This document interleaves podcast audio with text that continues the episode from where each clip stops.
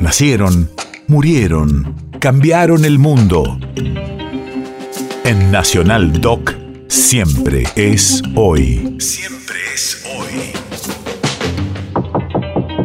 3 de abril, 1892. Hace 130 años fallecía Juan Hansen, propietario de famoso reducto tanguero. Radio de la Memoria. El lugar adquirió una gran fama al exhibirse en 1937 la película dramática Los muchachos de antes no usaban gomina, dirigida por Manuel Romero, que hacía transcurrir parte de la historia en el café y por vehículo de los versos de tiempos viejos. Ya es público y notorio que hace unas noches Alberto Rosales, en un tugurio de la calle Rodríguez Peña, ganó un premio al mejor bailarín de tango. Tango. Tango. Alberto, tango.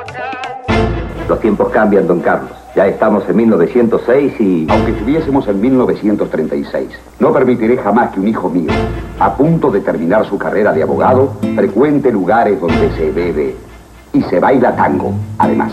El bacán, el bacán. Sé por mi hermano Esteban que ustedes van todas las noches a Palermo. A un recreo vergonzoso que lo llaman, que lo llaman... Lo de Hansen. Eso es lo de Hans. A lo de Hansen. Pero hoy cumplí 25 años.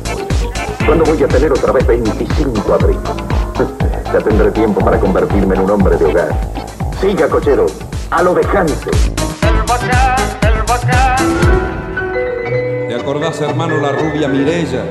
Que quitendo de Hansen al guapo Rivera. Pensar que casi me amasijo una noche por ella y hoy, hoy es una pobre mendiga rabienta. País de efemérides.